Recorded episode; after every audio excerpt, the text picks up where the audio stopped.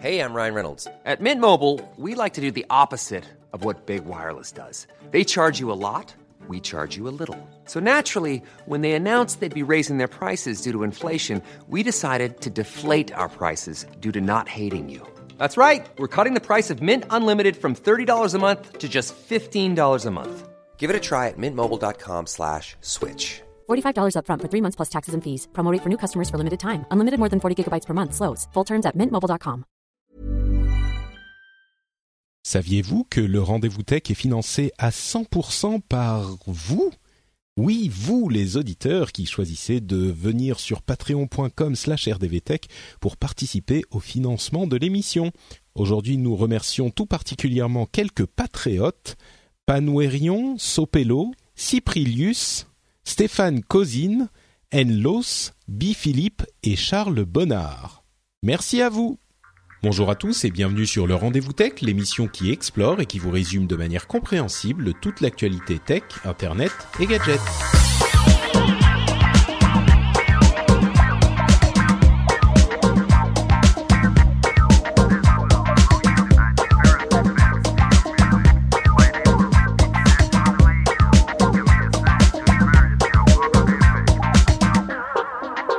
Bonjour à tous et bienvenue sur le Rendez-vous Tech, l'émission bimensuelle où on vous résume toute l'actu tech, internet et gadgets.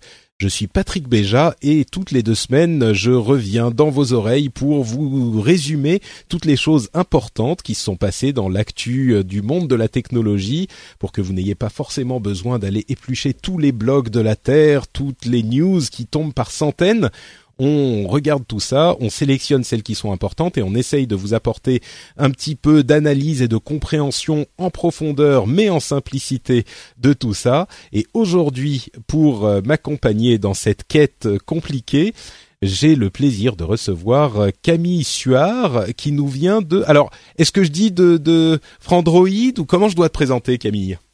C'est ça, journaliste tech chez Frandroid depuis quelques mois maintenant. Très bien. Magnifique. Bah merci de, de te joindre à nous. Euh, ça tombe bien que Bah, tu sois merci là. à toi. Ouais, ça tombe bien que tu sois là parce qu'on a. euh, c'est un petit peu, euh, je disais, c'est la semaine ou les deux semaines de, de folie dans le mobile là. Il va y Oui. avoir quoi? Il y a genre cinq téléphones majeurs qui sortent ou qui sont annoncés? Oui, bah, il y a notamment la phablette de Samsung qu'on attend tous avec impatience, qui devrait être très bientôt, si ce n'est demain, présentée. Ouais, le, le Note, le Note Note 8, 8. en fait, voilà. Oui. Et puis Et- l'IFA, bien sûr. Ouais, bon. L'IFA la semaine prochaine. la semaine prochaine, ça va être et on a déjà évidemment euh, un certain nombre d'infos qui, qui commencent à fuiter. Oui. On a, euh, enfin, on va en parler tout à l'heure, hein, mais on a le Pixel 2, on a des informations dessus.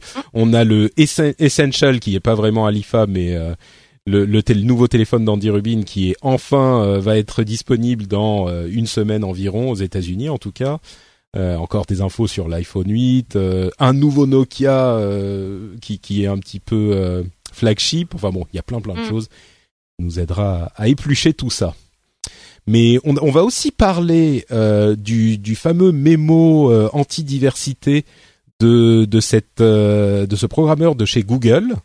Euh, on va vous expliquer un petit peu de quoi il s'agit. On parlera ensuite de tous ces, toutes ces histoires de mobile, histoire de casser un petit peu les euh, l'ambiance lourde de ces sujets euh, sérieux et polémiques. Gros sujet. Ouais, ouais, un petit peu.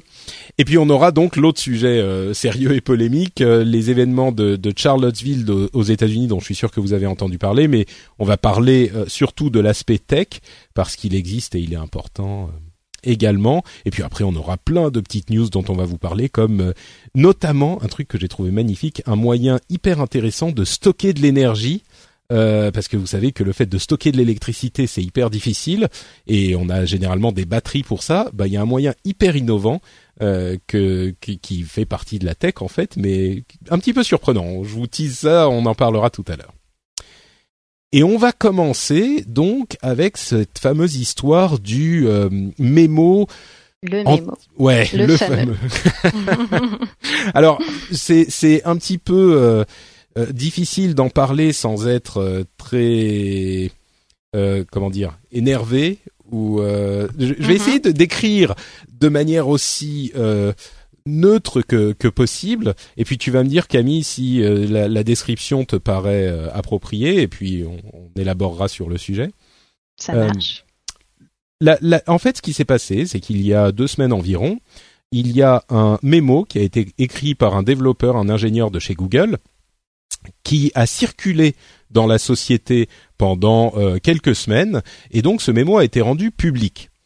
Euh, c'est un mémo qui était relativement long, euh, je l'ai lu quasiment dans son intégralité, et il, il, utilise une rhétorique qui est un petit peu, euh, j'ai envie de dire euh, vicieuse, parce que il ouvre le mémo en disant j'adore la diversité.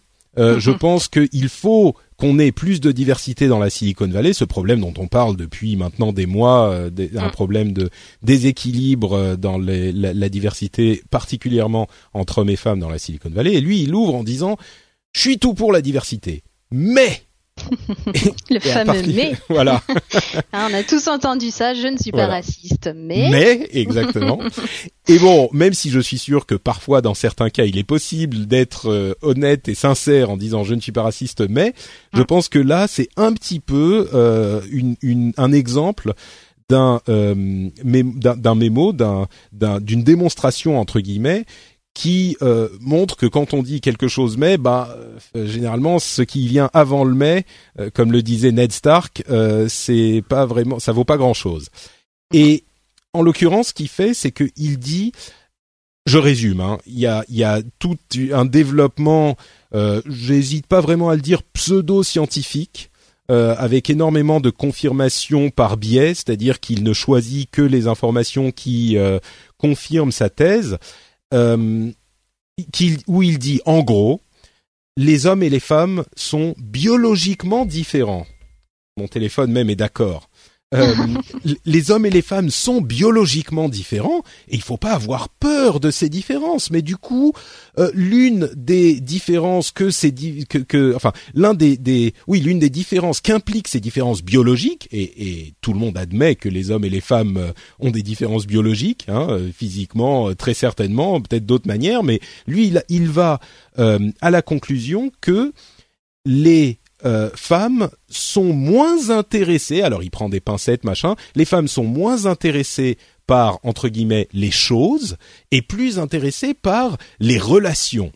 Et les hommes sont plus intéressés par les choses et, les, et, et moins intéressés par les relations. Et du coup, il dit sans dire que euh, la conclusion à laquelle il arrive, c'est bah oui, mais donc euh, les femmes sont de moins bons, enfin en moyenne, hein, je dis pas toi en particulier, mais en moyenne, les femmes sont de moins bonnes euh, programmeuses, de moins bonnes codeuses que les hommes.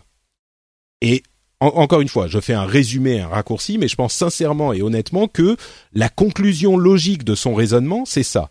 Et après, il dit ah mais oui, mais non, mais il y a plein de femmes qui sont super bonnes codeuses, et d'ailleurs les femmes qui sont intéressées par la tech, c'est super bien, c'est génial.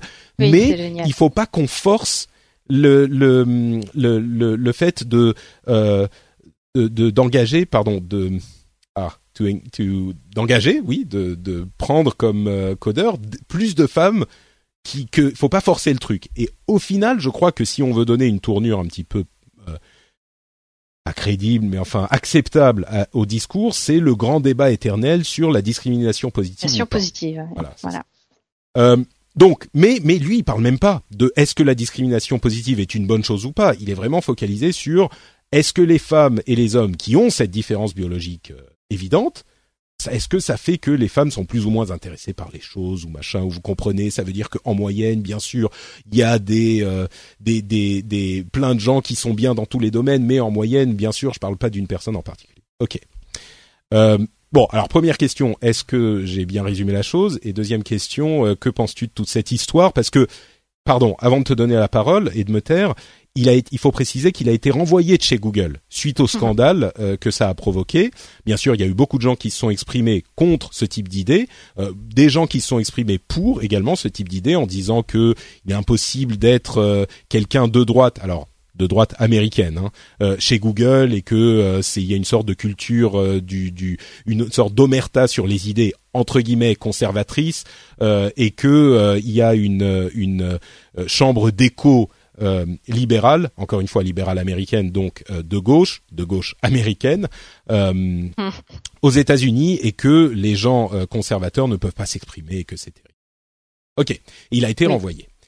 Camille. Oui, oui, voilà, c'est ça en fait. C'est euh, donc à travers ces dix longues pages de mémo, en fait, euh, il se plaint principalement que euh, Google pratique une discrimination positive sans vraiment la nommer, et que du coup, le fond du problème en fait, c'est que Google ne prend pas assez en compte son son opinion politique qui est celle d'un conservateur et que du coup Google serait euh, la gauche américaine encore une fois, mais bien pensante. Euh, euh, donc voilà. Et en fait, il a porté plainte contre contre Google auprès du Conseil national des relations au travail. Et normalement, il n'aurait pas dû être licencié par Google puisque il est illégal d'être licencié ou même blâmé après une charge déposée mais soi-disant que le conseil d'administration euh, n'a pas informé Google, qui n'était donc pas au courant. Donc oui, c'est-à-dire qu'il a porté plainte et selon lui, Google l'a renvoyé après qu'il ait porté plainte. Il semblerait que chronologiquement, effectivement, il a porté plainte avant. Il y a un problème chronologique, c'est ça. Ils sont mais Google n'était pas au courant en fait. Voilà. Euh, le monsieur aussi indique que euh, beaucoup d'employés, enfin beaucoup, des employés ont, soutenu ces propos, mais que euh, ces personnes-là ont été harcelées par les RH et que du coup, euh, du coup, ce serait en fait une sorte de suicide euh, politique et ce serait un suicide de la part de, des autres employés de Google de soutenir ces propos. Ils peuvent pas le faire parce qu'ils se trouveraient parce qu'ils se trouveraient du coup harcelés effectivement pour leur vue euh, qui serait de droite. Euh. Encore une fois, il faut comprendre le contexte euh, aux États-Unis en ce moment. Il y a une sorte de victimisation. Alors moi, je pense pas que c'est justifié. Eux pensent que c'est justifié de la droite américaine qui dit euh, ah oui, mais on peut pas exprimer exprimer nos opinions, euh, toutes ces histoires. C'est toujours la même histoire. C'est le premier argument, la première défense, c'est la liberté d'opinion. Ouais. Sauf Et on va y revenir tout à l'heure. Voilà, il y a quand même une grosse différence entre liberté d'expression et encouragement euh, à la violence ou à la promotion de stéréotypes, euh, ce genre mm. de choses. Mais alors, qu'est-ce que tu penses de ce de ce mémo spécifiquement, euh, de, de, ce qu'il dit en fait, tout simplement, parce que je suis sûr que certains vont dire, oui, mais enfin, effectivement, le fait qu'il y ait des différences biologiques entre hommes et femmes est indéniable. Euh... Oui.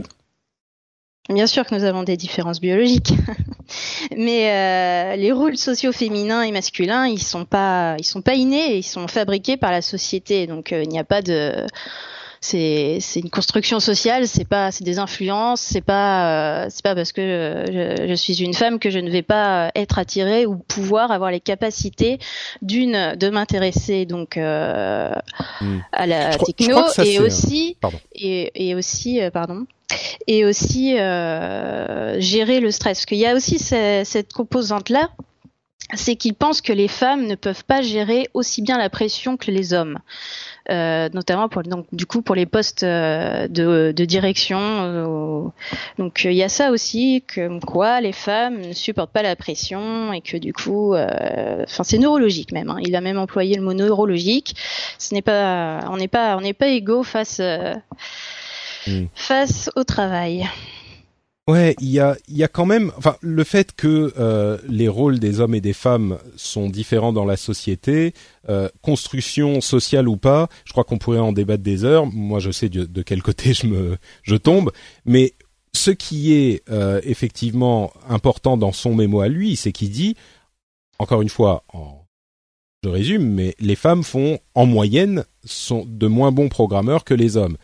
Et là, on peut euh, très clairement le montrer, c'est pas du tout le cas.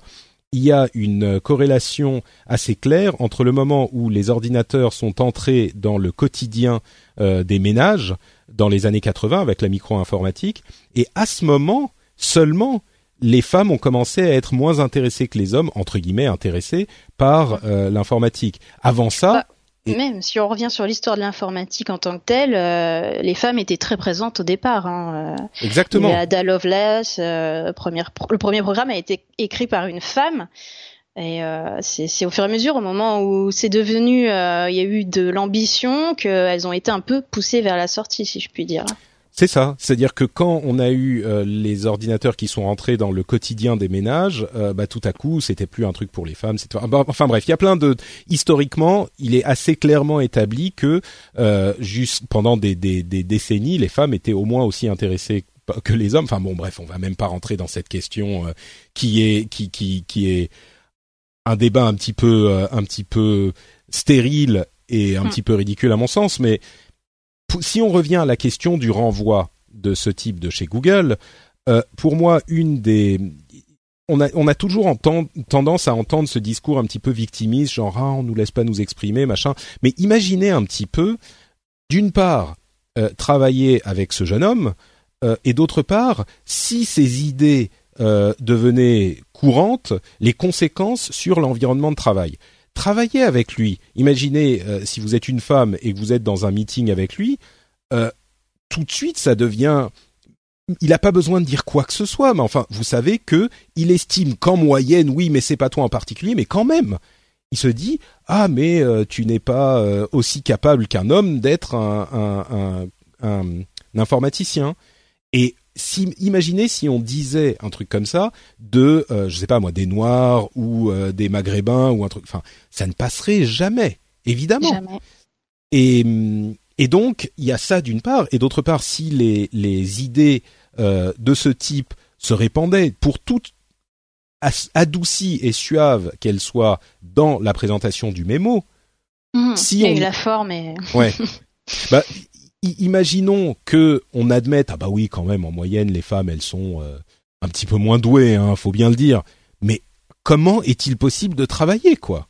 Tu tu peux plus avoir toute la la la, possibilité d'avoir une légitimité en tant que femme dans ton lieu de travail et érodée Enfin, je dis ça, c'est ce qui est ce qui est terrible, c'est que c'est déjà le cas aujourd'hui. Enfin, je sais pas si toi tu en tu as des tu tu as vécu vécu ça, mais enfin, c'est déjà le cas aujourd'hui, donc c'est le, fait d'en rajouter encore plus. Enfin bref, c'est euh, c'est pas possible de, de, de défendre ces idées qui en plus n'ont aucune base scientifique. Et du coup, pour moi, le fait qu'il se fasse renvoyer, c'est un petit peu inévitable, quoi. Oui, c'est inévitable, et surtout de la part de Google, qui est quand même un, enfin, c'est le revers de la célébrité, enfin, du succès. Il y a c'est quand même une image. C'est, euh, c'était obligé qu'ils prennent parti, en fait. Hmm. Déjà pour défendre son propre, sa propre politique, qui est, qui est, déjà assez claire à ce sujet, en tout cas dans la parole, pas peut-être pas forcément dans dans le dans les actes. Voilà, mais en tout cas qui va en ce sens. Et en plus, Google euh, se doit en fait de prendre position, ne peut pas laisser passer des choses comme ça. Elle a, elle a un rôle quelque part à jouer, euh, comme tous les autres géants. Euh, enfin, c'est c'était c'était obligé. Ça aurait été une erreur de, de laisser passer une chose pareille en fait. Ne serait-ce que pour de potentiels euh, de, de, potentiels procès pour discrimination à, à, l'avenir. S'il laisse passer un truc comme ça, euh, du coup, dès qu'il y a un problème, euh, un problème de harcèlement qui, qui rentre dans le, le cadre d'une d'une plainte, mm. bah, tout de suite, ça devient bah oui, mais regardez, il y a des mémos comme ça qui circulent, Google ne fait rien. Enfin, mm. Et, et c'est en ce sens que, et c'est sur ce point que moi je vais conclure, et je te laisserai la parole après, en ce sens que ce type de raisonnement est, est peut sembler euh, cohérent à certains à, la surface, mais si tu vas un tout petit peu loin que la surface, c'est pas possible de d'accepter ce genre de discours parce que c'est vraiment la partie immergée de l'iceberg qui est vaguement présentable, mais dès que tu plonges un petit peu plus loin, ça, ça a des conséquences qui sont inévitables et qui mènent forcément à une discrimination. Et, et du coup, ce genre de, de questions euh, sort assez rapidement de, du débat théorique dans lequel voudraient le contenir euh, les, ses partisans et rentre très vite dans une pratique qui est euh, en réalité la question est-ce que même avec toutes les, tous les gants et les, les, les, les précautions qu'ils prennent, qui devient est-ce qu'on est pour ou contre euh, l'égalité et la discrimination, parce que il n'y a pas d'autres conséquences à ce, à, la, comment dire, à l'acceptation de ce type de rhétorique. Donc euh, bon, bref, pour moi, Google a effectivement fait la bonne, le bon choix, et on va revenir sur les questions de choix un petit peu après quand on parlera des nazis. Je euh, oui, on va parler des nazis. Voilà. Ça paraît dingue, mais, mais oui. hors contexte, mais oui, on va parler des nazis. Donc, euh, donc voilà pour ma petite conclusion. Je sais pas si toi tu as une euh, une autre conclusion sur ce sujet. bah en tout cas, ça va loin quand même parce que il est devenu un peu en peu de temps le porte-parole de toute une tout un courant de pensée. Euh, même sur Twitter, enfin, il a eu, euh, je sais pas, son compte a explosé. Il y a même eu une, euh, il y a même comment il s'appelle, c'est Jack Nut Johnson qui a travaillé justement avec l'équipe de Trump, qui a lancé une plateforme de crowdfunding euh, research où euh, il a même euh, il a même créé une page pour pour des morts et du coup en quelques jours il a eu je ne sais plus combien de milliers de milliers de dizaines de milliers de dollars. ça, ça ça a pris une ampleur complète, enfin considérable et donc c'est normal. Ça, ça, il y a eu beaucoup de, de réactions d'indignation, mais aussi beaucoup d'autres, euh, beaucoup de soutien aussi de, la part d'un courant mm. euh, assez euh, bon d'extrême droite, tout simplement. C'est la fameuse alt-right et ceux qui ont suivi l'histoire du Gamergate. Euh, sur lequel j'ai un petit peu écrit d'ailleurs je le rappelle en ce moment parce que c'est ça, ça bah c'est c'est exactement le même. Hein. Oui, ça fait totalement écho. C'est les mêmes méthodes. Ce sont des gens qui se trouvent des égéries, des gens qu'ils peuvent mettre en, en, en avant pour défendre leurs causes qui sont moyennement défendables. Ils trouvent un prétexte. Euh, dans le cas du Gamergate, c'était l'éthique dans le dans le journalisme euh, vidéoludique pour faire avancer des euh, théories de ce type qui sont, euh, quand on les mène à leur conclusion logique, euh, plutôt du côté de la discrimination, souvent sexuelle, parfois raciale. Et donc sur mon, mon blog personnel patrickbeja.com, vous cherchez Gamergate et j'ai une série de trois articles qui traitent les trois éléments du Gamergate différents et qui, à mon sens, est une analyse assez juste pour montrer que en fait, là aussi, on avait un prétexte qui était utilisé pour finalement euh, uniquement soutenir euh, euh, cette rhétorique discriminatoire. Et, là, on est exactement dans le même type de, discours, avec les mêmes symptômes, les mêmes arguments, des, des défenses du type ah mais les les, ces gauchistes ne nous laissent pas nous exprimer. Euh, ça, toujours la liberté d'expression et on le fait passer pour un martyr. Voilà. bon, euh, on va continuer à avancer. On va parler donc de nos histoires de, de téléphone mobile et puis on reviendra à ce finalement ce qui est une euh, une autre face de cette euh, même euh, rhétorique alt-rightiste, hmm. la droite alternative, voilà, de la droite alternative. donc, parlons un petit peu de ces téléphones mobiles. Tiens, le, on a eu des infos sur le Google Pixel. Euh, le Google Pixel, 2, voilà. Est-ce que est-ce que tu peux nous en dire un petit peu sur ce qu'on sait sur ce fameux Google Pixel 2 bah, ce qui est intéressant dernièrement, c'est que bah, il semblerait donc du coup que ce soit encore HTC euh, qui ait fabriqué l'appareil.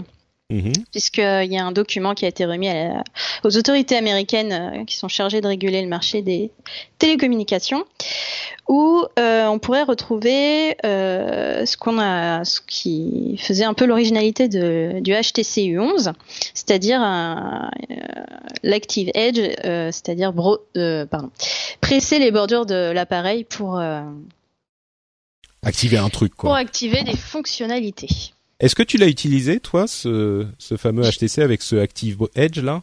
Oui, je l'ai eu un peu en main et alors c'est assez drôle au début ouais. et en final ça devient, euh, enfin c'est pas du tout naturel comme. Euh, ah oui? Oui, oui, oui, c'est pas tellement naturel comme euh, comme action quoi. De, de, voilà d'appuyer sur le téléphone, de le squeezer comme. C'est pas, on n'a pas, voilà, squeezer. On n'a pas l'habitude et euh, c'est vrai que c'était pas. Euh, c'est Omar qui l'a utilisé plus longtemps et pareil, ça l'a pas, euh, ça l'a amusé au début, mais au final, c'est pas, C'est pas Hmm, un c'est un peu gadget, comportement. voilà, c'est un peu ça. ouais. D'accord. On a vu également dans certains leaks qu'il aurait donc deux, deux, deux haut-parleurs stéréo, Mhm. mais par contre il n'a pas de port euh, jack. euh, Oui, alors ça c'est très drôle parce Mm. que si vous vous souvenez, c'est que l'année dernière, quand Google a annoncé son, son Google Pixel et Pixel XL, il faisait un petit talk à Apple qui justement lui euh, voulait euh, arrêter euh, arrêter avec le port jack. Et là, bizarrement, il semblerait bien sûr que Google fasse machine arrière, Effectivement. revienne un peu euh, sur son. Mais c'est ça qui était drôle parce que l'année dernière, il s'était bien moqué d'Apple sur le sujet et là. euh, Finalement, peut-être que mhm. voilà, on Ouais. va forcer les choses aussi. D'accord. Je crois qu'il y a un autre aussi modèle de, euh, de de Google Pixel 2. Il y aurait deux fabricants, si je ne m'abuse, pour les deux tailles. Peut-être que le plus Le grand. XL? aurait- Ouais. Peut-être que le plus Mm. grand aurait un port jack, mais bon, on sait pas. On sait pas encore. Et entre parenthèses, au moment où on enregistre, euh, Android O euh, vient d'être officiellement lancé et il s'appelle bien Alors, Android c'est Oreo. Oreo, voilà, exactement. oui, C'est- c'est sûr. Mais on c'est- n'y croyait plus en fait, puisque ça semblait tellement évident que euh, Trop on n'y évident. croyait plus. Voilà, C'est comme euh, KitKat à l'époque voilà, c'est de pas la Android K, première ouais. fois qu'une marque, euh, voilà. Alors il disait à l'époque de KitKat qu'il n'y avait pas d'argent qui avait changé de main, c'était un partenariat entièrement euh, non financier. Peut-être que c'était le cas et peut-être que c'est le cas encore aujourd'hui. Mais c'est la deuxième fois qu'une version d'Android utilise un nom commercial, un nom de, de douceur euh, commerciale. euh, Petite pour, euh, sucrerie. Voilà. Euh, quoi d'autre? Euh, Le téléphone Essential, donc la société d'Andy Rubin, va enfin être livré aux gens qui ont précommandé. Ça sera le 28 août chez Sprint aux États-Unis. Euh, ils avaient eu donc un retard qui n'était pas passé inaperçu parce que euh, ils avaient promis beaucoup et puis finalement, Mm. enfin c'est surtout la, la société d'Andy Rubin euh, qui est très attendue. Pour, pour ceux qui s'en souviennent, c'est le développeur originel d'Android. Euh, et les premiers retours que j'ai entendus sur le téléphone, les gens qui ont eu des versions de test sont quand même très très. Positifs. Euh, c'est une version euh, très très pure d'Android. Et en plus de ça, le design du téléphone est vraiment plaisant. Et, pour ceux qui l'ont testé, ceux que j'ai entendus en tout cas, ils disent c'est vraiment l'iPhone d'Android, c'est-à-dire euh, euh, quelque chose qui euh, correspond à un design vraiment épuré et qui est un, un- un objet, un bel objet quoi. Oui, l'appareil, enfin en tout cas les visuels qu'on a eus sont, sont superbes. hein. C'est Est-ce qu'on sait quand il va être disponible en France ou est-ce qu'on n'a pas encore de date? Non, D'accord. C'est c'est oui, ils commencent avec une toute petite euh, une toute petite euh, série, enfin toute petite, quelques millions aux États-Unis. Euh, peut-être qu'ils vont prendre leur temps. Enfin, c'est ce qu'ils disaient en tout cas. T'y crois toi à ce, ce retour de Andy Rubin dans le dans le monde du, du smartphone? Ben, c'est, je sais pas, j'attends vraiment de la, de l'avoir en main parce que les premiers, euh, les premières informations qu'on a eues étaient un peu, euh, un peu décevantes. On s'attendait à quelque chose d'un peu plus euh, premium, peut-être, je ne sais pas.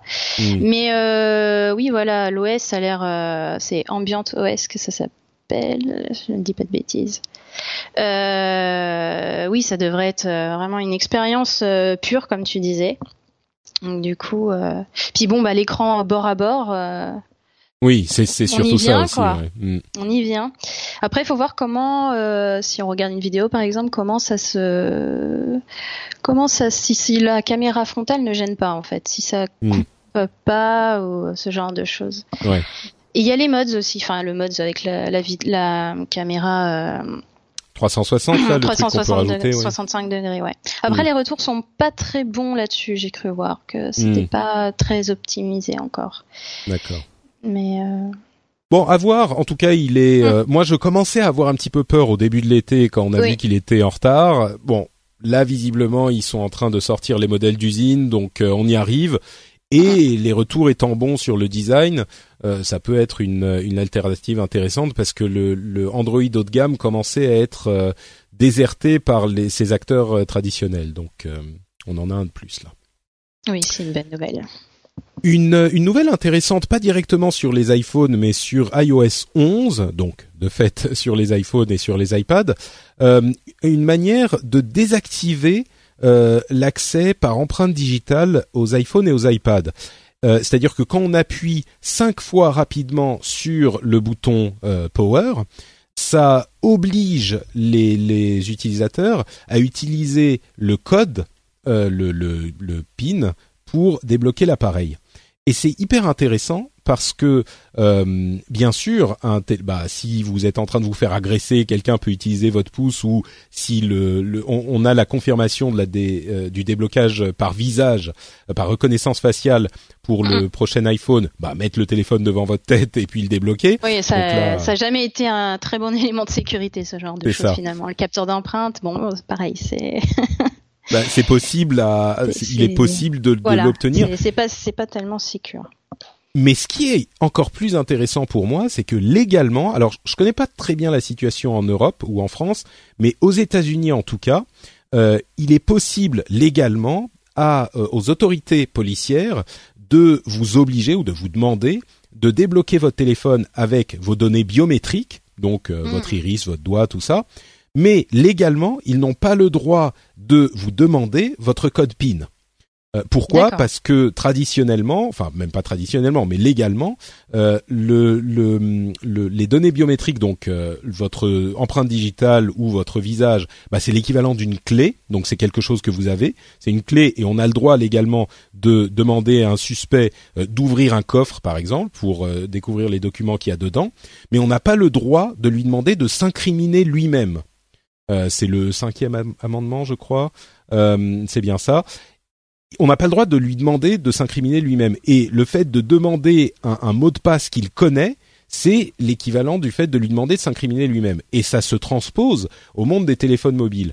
Donc, ce que ça veut dire, c'est que si vous êtes en train de passer une euh, une frontière et que vous avez des euh, documents euh, piratés sur votre téléphone, je sais pas, je dis n'importe quoi, ben vous pouvez le bloquer de, de manière à être sécurisé légalement, bien sûr, ça ne veut pas dire qu'il n'y a pas d'autre moyen de rentrer dans votre téléphone, mais les conséquences légales de, ce, de ce, cette petite fonctionnalité me paraissaient vraiment intéressantes, quoi. Hmm. Je sais pas du coup en France comment. Ouais. Comme tu disais. Euh, ça a creusé, oui, effectivement. Bah, il faudrait, si quelqu'un a euh, cette information, si vous pouvez venir nous le dire dans les commentaires de l'émission, ça serait sympa si on a un juriste euh, parmi les auditeurs. Hmm.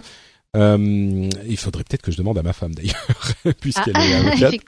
mais euh, mais oui, bon, donc euh, si vous avez les infos, venez venez nous dire ça dans les commentaires de l'émission. Euh, quoi d'autre? Euh, Bon, rapidement sur Apple puisqu'on en parle. Euh, troisième génération d'Apple Watch aurait une version avec connexion cellulaire et sans, mais aurait le même design, la, même forme. ils sont en train d'investir un milliard de dollars dans du contenu vidéo original. Euh, quoi d'autre? Il pourrait se mettre à vendre des films euh, quelques semaines après leur euh, sortie au cinéma. Alors ça, ça sera aux États-Unis parce que en France, c'est pas, près d'arriver. et, et, il semblerait que le fameux iPhone 8, pour revenir au téléphone eux-mêmes, soit disponible en septembre en quantité un petit peu limitée, mais tout de même en même temps que les iPhone 7s et 7s Plus. Euh, donc finalement, on n'aurait pas ce retard euh, qui avait été pressenti pour le modèle 8, le fameux modèle euh, anniversaire. Mhm. Donc voilà pour les pour le côté d'Apple. On a donc euh, plein d'autres euh, téléphones qui sont euh, qui font un petit peu de bruit. On a un Nokia 8 qui est un, téléphone ben, haut de gamme qui est fabriqué par HMD Global. On a des rumeurs, enfin des screenshots leakés sur le LG V30. On a le Zenfone 4, le Zenfone AR, etc., etc. Est-ce qu'il y a des choses à retenir dans tous ces nombreux téléphones qui forment la, la apocalypse de la rentrée euh, selon ton, ton opinion euh, éclairée euh, bah, Le LG V30, moi je l'attends. Je mhm. l'attends parce que le LG V1 qui était du coup sorti l'année dernière, mais pas en Europe, bon, voilà, il m'a fait de l'œil. il devrait même régler, régler, quelques défauts du G6 et surtout on l'attend en face du Note 8 et de l'iPhone 8. Est-ce que c'est un téléphone vraiment haut de gamme Du coup, moi je connais pas bien euh, LG. Est-ce que tu peux nous dire pourquoi tu l'attends justement? Parce que c'est, euh, enfin déjà LG, c'est une marque que j'apprécie plutôt parce que euh, elle prend quand même encore quelques risques par rapport par rapport aux autres géants. Euh, bah, le LG V30, bon, par contre, il abandonnerait le, double écran. Il n'aurait plus qu'un seul écran, mais il serait sans bordure. Ah, donc encore un téléphone bord à bord. ça devient, enfin, ils seront tous comme ça d'ici deux ans, quoi. Mm, mm. Et l'appareil photo a l'air très intéressant. Euh, pour notamment pour l'ouverture euh, de, diaphragme, euh, puisqu'il pourrait donc recevoir plus de lumière et ça pourrait faire des photos de nuit ou même de mouvement assez incroyables. Ah, D'accord. Il, ouvre plus que les téléphones, que les smartphones habituels, quoi. Voilà, c'est ça. Donc niveau photo, c'est pas mal. Et puis ça devrait être un, très bel, un très bel objet. D'accord.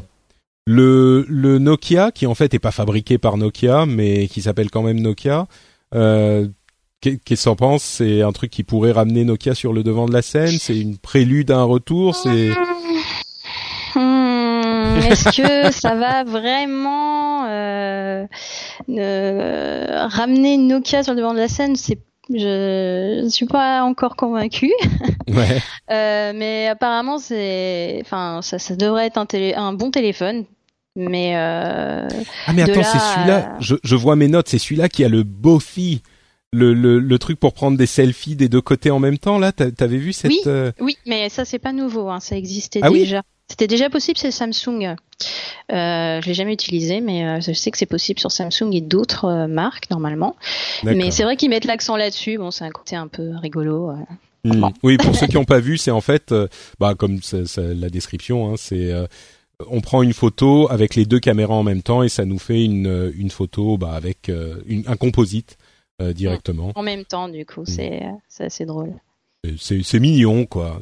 disons que n'importe quelle app pourrait faire ça. C'est vraiment pas un problème euh, matériel, je pense. C'est c'est juste une question logicielle. C'est ça. Euh, Après, voilà, il faut savoir qu'il va être commercialisé à 599 euros. Donc c'est déjà 200 euros de moins que ce qu'on peut trouver pour un Galaxy S8. Euh, bon, il se positionne un peu euh, de façon bâtarde, si j'ose dire. Ah oui? Mais pourtant, enfin, il a, enfin, c'est un Snapdragon Dragon 835, il a 4 Go de RAM, euh, c'est un bon. Tu dis bâtarde, c'est, c'est, ça, me semble péjoratif comme description. Oui, bon, je sais pas. C'est peut-être parce que je suis pas trop emballée, je sais pas. C'est. C'est euh, juste, mais explique, explique pourquoi t'es pas emballé. C'est que c'est un de plus ou euh, il a l'air, euh, enfin il a En fait, il y a les marques chinoises en face de lui. Il y a ça hmm. aussi. Et du coup, il est encore, en fait, il est un petit peu plus cher que ce qu'on pourrait trouver.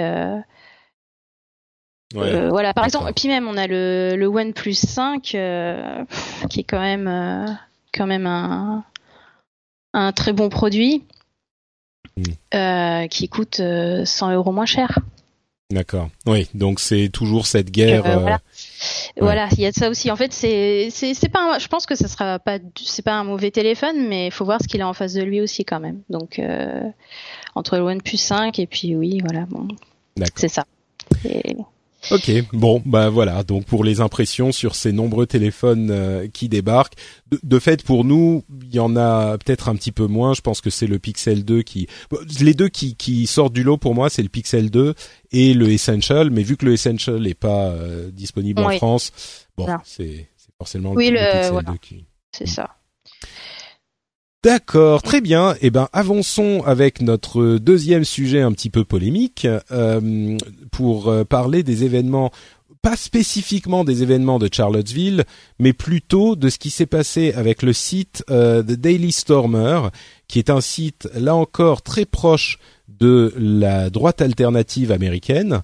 Euh, alors, je pense que vous avez tous vu dans les news euh, ce qui s'est passé à Charlottesville, euh, la réaction du, du président américain qui a été vivement critiqué par, à vrai dire, à peu près tout le monde, si ce n'est même la droite, la gauche, pour le coup, se sont retrouvés aux États-Unis, à, à l'exception peut-être de la droite alternative et des, des, des néo-nazis et des suprémacistes blancs.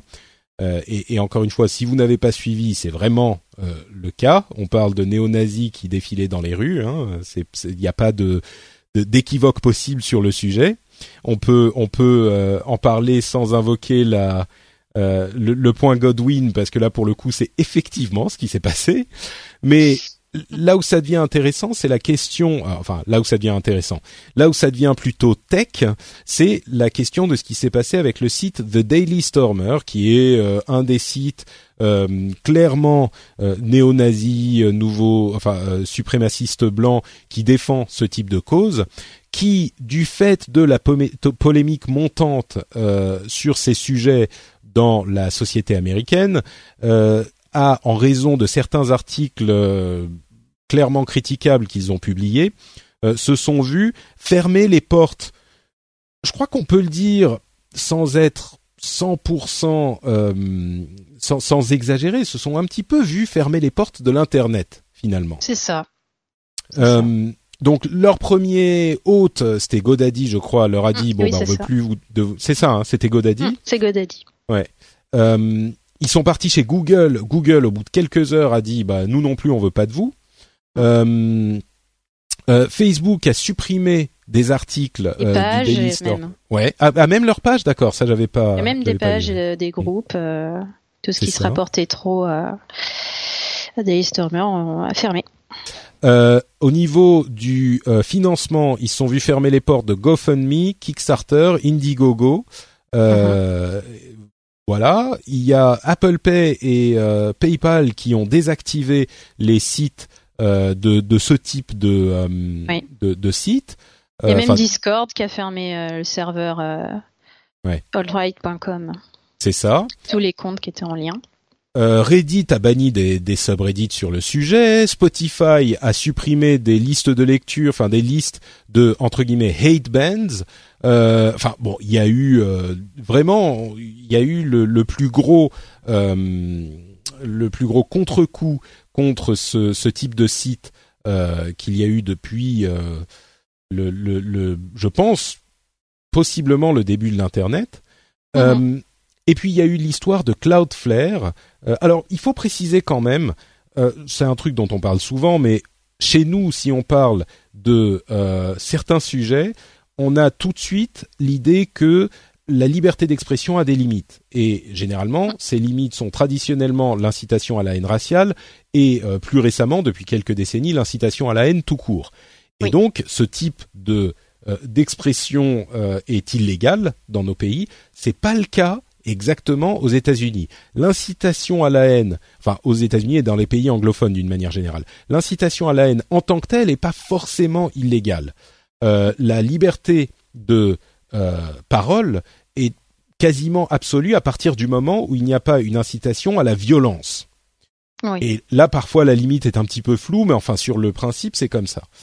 Euh, et du coup, le, le, le fait de dire euh, je, je pense que les noirs sont inférieurs aux blancs, en tant que tel, c'est pas illégal. Alors ensuite, il y a un truc qui est important, c'est que la liberté de parole est souvent, euh, associée à l'idée qu'on n'a pas de conséquences pour ce qu'on dit. C'est pas vrai. La liberté de parole aux États-Unis, c'est que le gouvernement ne peut pas vous condamner pour ce que vous dites. Par contre, rien n'empêche euh, une société, par exemple, de vous renvoyer pour certaines opinions controversées que vous exprimez. C'est ce qui s'est passé dans le cas du mémo de Google.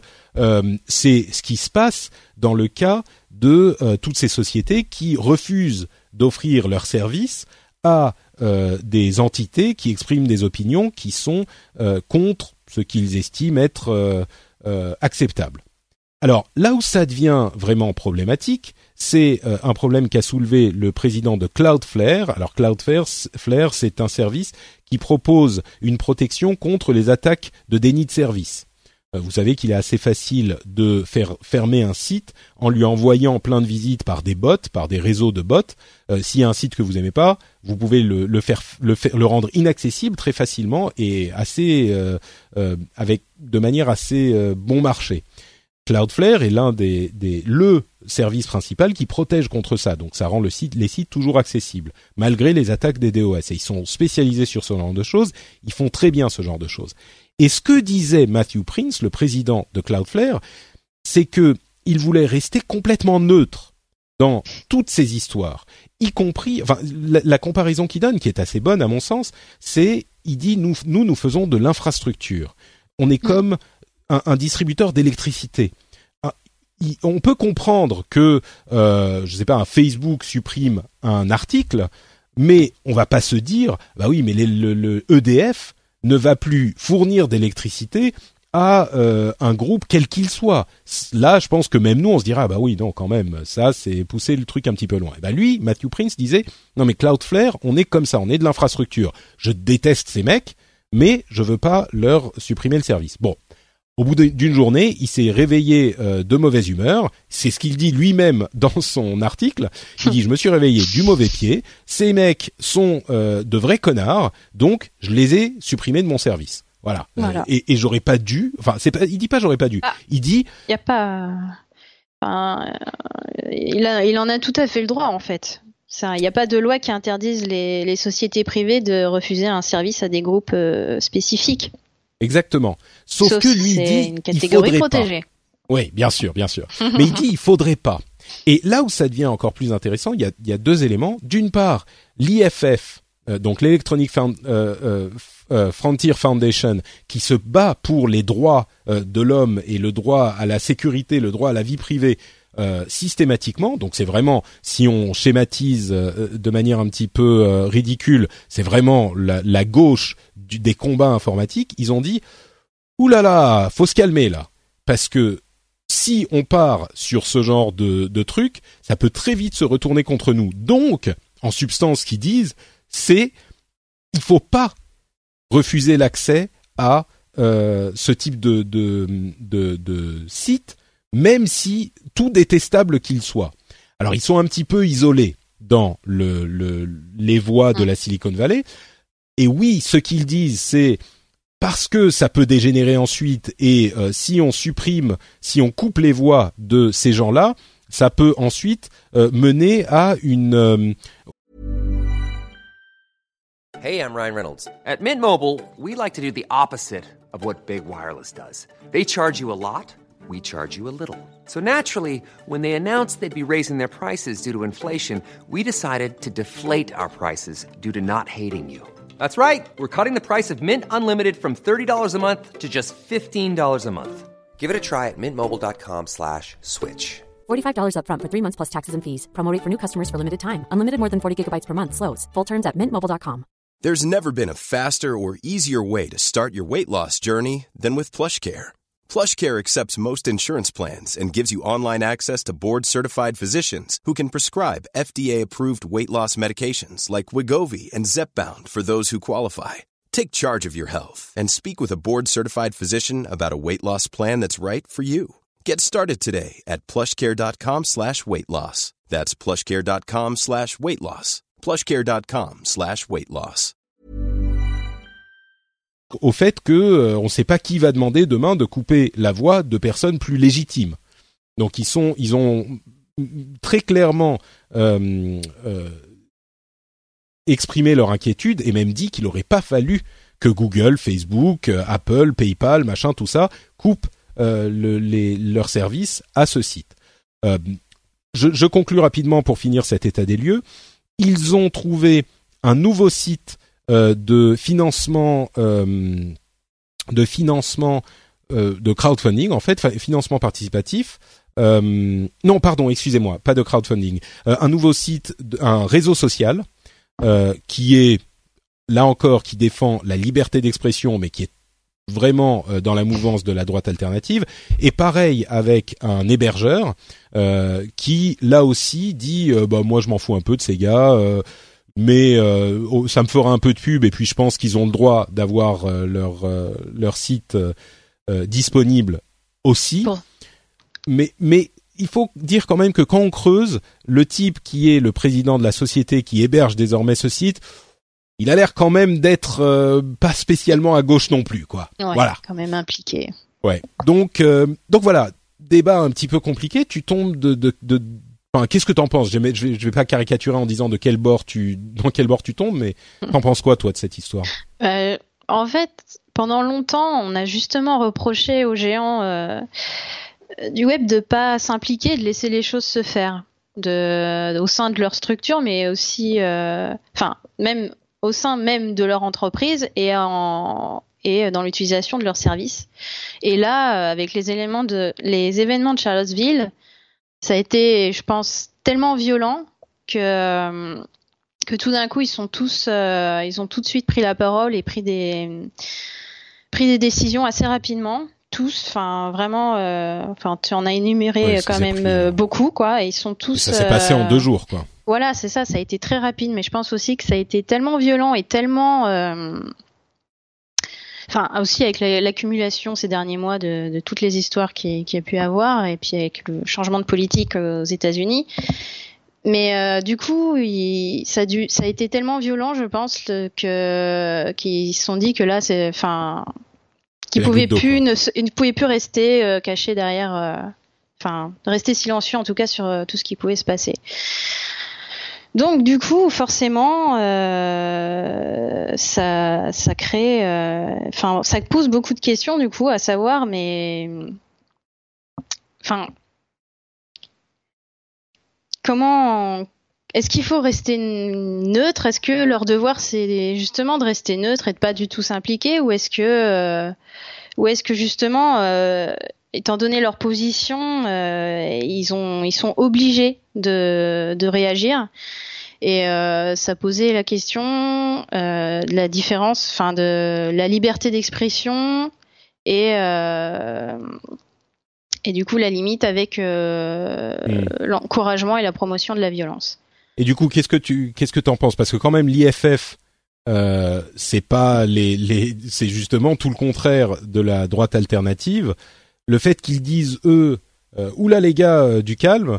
Moi, c'est le truc qui m'a qui m'a qui m'a arrêté dans mon dans mon emballement en me disant, enfin non, évidemment j'y pensais beaucoup avant, mais je veux dire, si même eux disent ça, est-ce que on n'est pas justement en train de s'emballer? Bah, Est-ce qu'on n'est pas, en train de, faire un, de mettre un précédent qui pourrait revenir pour nous c'est ça en fait. Là après, faut faut voir comment ça va évoluer dans les jours et les semaines qui arrivent. C'est est-ce que c'était juste une, enfin juste entre guillemets, hein, une mm. réaction euh, suite aux événements de Charlottesville où là il fallait marquer le coup et, euh, et réagir vite. Et du coup, euh, c'était juste, enfin c'est c'est c'est comment dire? Ah, c'est un coup de. Oui, je comprends ce que tu veux dire, quoi. Ou euh, est-ce que ça va être une nouvelle, un nouvelle, enfin, un changement de modération euh, plus large euh, qu'on va voir de plus en plus. Enfin, est-ce que hmm. maintenant ça va être systématique? C'est. Ouais. Il faut, faut, faut, voir comment ça va évoluer. Je crois qu'il y a effectivement cette, cette, cette manière de poser les choses qui est, oui, ben c'est un moment de euh, cette histoire et ça veut pas forcément dire que ça va arriver à chaque coup. Euh, je vais, je vais quand même. Il y a plusieurs choses à prendre en compte aussi. Euh, il y a beaucoup de gens qui disent ah oui mais aux États-Unis ils sont pas aussi sensibles que nous à euh, la, la les questions de enfin la deuxième guerre mondiale le nazisme nous on l'a vécu c'est dans notre culture c'est dans d'une part je dirais euh, oui et non parce que enfin mmh. faut pas remonter très loin pour voir à quel point les, les Américains ont été impliqués dans la deuxième guerre mondiale et dans le combat contre l'Allemagne nazie. Enfin ça c'est une évidence. Euh, mais aussi le l'un des éléments euh, fondateurs de ce mouvement euh, à Charlottesville qui a tout lancé a été le, euh, le, le, les suprémacistes blancs aussi. Et Dieu sait qu'aux États-Unis, le racisme, justement, si nous on est peut-être plus sensible au nazisme, admettons, bah eux ils sont largement plus sensibles aux questions de, de racisme et d'esclavage. Et donc, bon, je pense pas que cette, cet élément vaille. Par contre, une des choses dont je suis sûr qu'on entendra euh, le, dans les dans les débats, c'est ah mais oui mais regardez si on a des sites euh, de, de terrorisme, qu'ils soient islamistes ou autres, euh, bah ceux-là on n'hésite pas à les faire fermer, on, on se poserait pas les mêmes questions. Certes, je pense que c'est le cas, mais c'est un exemple qui vient se retourner contre euh, les gens qui le présentent comme argument parce que Cloudflare, la société de protection contre les attaques des DOS que j'évoquais tout à l'heure, euh, qui a fini par euh, supprimer Daily Stormer, donc le site en question, eh ben il protège des sites d'ISIS. Donc voilà, c'est exactement ça. Eux, ils se disent, nous, on protège tout le monde et on se pose pas la question, y compris des sites terroristes. Mhm. et terroriste, enfin ouvert. C'est pas juste euh, oui bon euh, voilà, voilà. Donc bon, pour moi, ce que j'en conclus tout ça, c'est que euh, peut-être coloré par mon histoire euh, européenne, il y a un moment, euh, c'est quand même des nazis qui défilent dans la rue. Voilà. moi, je pense que c'est tout à fait naturel en fait d'avoir réagi euh, aussi fortement et rapidement en fait. Là, mm. c'était euh, c'était trop violent, c'était c'était là en fait. C'était dans la rue, c'était euh, c'était visible pour de vrai. C'était euh, donc je pense que c'est enfin c'est normal. Après, il faut voir si c'était une réaction à un moment donné ou si ça va évoluer. Bah, je crois que je crois qu'il y a effectivement, euh, il faut voir comment ça va continuer à l'avenir. Euh, il y a le, le, je crois que tout le monde était dans son rôle finalement, parce que mhm. là où je pense qu'on a tous bien réagi, et même nous dans, dans l'émission, je pense qu'on a la bonne euh, la bonne réaction, c'est que ce type de décision ne se fait pas légèrement. C'est une question qui se pose lourdement, même dans le cas de euh, sites aussi abjects que euh, que celui-ci. On, on, on, le traite pas de manière légère et il faut jamais que ça devienne léger. Il faut jamais qu'on se dise oh bah c'est des nazis, allez on s'en fout, euh, on les bloque. Il faut toujours mhm. qu'on se pose très gravement la question, qu'on ait un débat sur le truc. Bien sûr. Et et donc je pense que au final, peut-être même contre toute attente, tout ce débat. Et, et je pense qu'au final, même si la conclusion est il n'y a pas vraiment de débat parce que d'un côté il y a des nazis et puis de l'autre il y a les gens qui se battent contre les nazis, donc euh, évidemment c'est jamais équivalent. Mhm. Mais au final, le, le débat s'est fait de la bonne manière. C'est-à-dire qu'on s'est posé la question, on a bien étudié la chose, on s'est demandé si ça ne pouvait pas dériver, et on s'est dit oui, c'est une question, c'est un acte grave, notre décision est lourde de conséquences, on va la prendre en bonne conscience de ses conséquences. Et, et, et, donc, je pense qu'il y a eu une énorme maturité dans la manière dont ce, cette question a été traitée, euh, et c'était la bonne manière de le faire, quoi. Oui. Bah, écoute, on est d'accord, c'est très bien. on verra comment ça, ça évolue à l'avenir. Euh, moi, mon espoir, c'est que ce cette explosion de d'inacceptable euh, a Calme jeté un peu les choses aussi. Bah, a calmé un peu les choses et surtout a jeté une sorte de de discrédit sur l'ensemble du mouvement euh, mm, mm. alternatif de droite alternative. Euh, et ce dont on parlait au début, c'est lié. On en entend un petit peu moins parler aujourd'hui parce qu'on a vu le vrai visage de ces gens. Alors oui, je suis sûr que cet ingénieur n'est pas un néo-nazi qui irait marcher en, avec des euh, voilà des croix gammées dans la voilà, mais c'est la même mouvance. Et, et, du coup, c'est un petit peu plus difficile pour les gens comme ça de se faire euh, entendre. Quand ils ont le soutien, on disait, il a été monté comme égérie de la droite hmm. alternative. Bah eux aussi, c'est la droite alternative. Donc du coup, c'est des voisins un petit peu euh, difficiles à gérer, quoi. C'est ça. Bon, mais euh, je suis sûr que vous savez qui sont les meilleurs voisins du monde. Eh bien, ces voisins, ce sont les auditeurs du rendez-vous tech qui choisissent de soutenir l'émission sur patreon.com. La transition est à ville, n'est-ce pas? bon, vous le savez, euh, le rendez-vous tech est soutenu par euh, bah, ses auditeurs, tout simplement, les auditeurs qui choisissent de d'aller sur patreon.com/slash rdvtech et de euh, donner de l'argent à cette émission qu'ils apprécient. J'aimerais remercier aujourd'hui Antoine Durand, euh, Roi Frédouze, c'est Roi Fredouze, je pense que c'est Fred, voilà, euh, le royal, Denis euh, Dessager, un nom un petit peu, je sais pas, germanique, euh, Tom BL, Asnor, Hockenheim et Aurélien Debren. Merci à vous tous de soutenir l'émission et merci à tous ceux qui le font. Vous êtes très nombreux à choisir d'aller sur le euh, le site Patreon, le crowdfunding. Et je le rappelle à chaque fois, mais vous pouvez euh, choisir combien vous donnez, même un euh, dollar, ça suffit. c'est ça compte. 1 2 3 dollars ce que vous voulez. Et vous pouvez mettre une limite mensuelle. Vous pouvez vous arrêter quand vous voulez. Il n'y a pas d'engagement. Même pas 12 mois. Il y a rien du tout. Même pas 3 mois. Vous pouvez choisir de le faire aussi longtemps que vous voulez si ça vous plaît si l'émission vous plaît plus Et puis si elle vous plaît, ben pensez-y. C'est grâce à ça que euh, on, continue à financer l'émission. Et puis surtout, ce que je dis souvent, c'est que euh, le, le, travail euh, est important. Et donc, si vous pensez que ça vous apporte quelque chose, si ça vous apporte un petit peu de d'éclairage sur la les news tech, si ça vous apporte un bon moment, un moment de détente, eh ben peut-être que ça vaut une petite somme, un petit café ou une petite bière pour l'émission. Donc, merci à tous ceux qui choisissent de le faire. Bon, on va continuer avec des news euh, et des rumeurs un petit peu plus légères que tout ça. Euh, parlons donc de ces histoires de, de trains à gravité pour stocker de l'énergie. Est-ce que tu as vu ce truc? Ah, j'ai vu passer très rapidement, mais euh, je veux bien que tu m'expliques. Eh ben alors, écoute, c'est absolument magique comme idée de simplicité et d'intelligence. En fait, on le sait, les problèmes de génération d'énergie sont surtout le fait de stocker cette énergie. C'est-à-dire qu'on a évidemment des moments, enfin tout le monde le sait, des moments où on n'a pas assez d'énergie pour tout le monde, où ça peut devenir euh, tendu, et donc il faut en acheter ailleurs, etc. Et puis des moments où on en produit, mais euh, les gens n'utilisent pas euh, tout ce qu'on produit. Et le fait de la stocker, c'est hyper compliqué. Les batteries, ça coûte cher, ça n'a pas un super rendement, etc. Et puis surtout, si on veut stocker beaucoup d'énergie, bah la batterie, c'est pas vraiment possible. Là, ils ont fait un, ils ont eu une idée euh, hyper maline, c'est le fait de, de faire, de mettre sur des rails des blocs de euh, de concrete, de euh, euh, de ciment. Donc tu mets sur des rails des blocs de ciment, c'est pas sur des des, des un réseau ferré, hein, mais c'est simplement des rails sur une colline. Et mmh. quand il y a du de l'énergie, eh ben tu utilises cette énergie pour remonter les les blocs sur euh, la, la, colline. Euh, pas en super grosse pente, mais enfin tu les remontes sur la colline. Tu utilises cette énergie qui est là en surplus.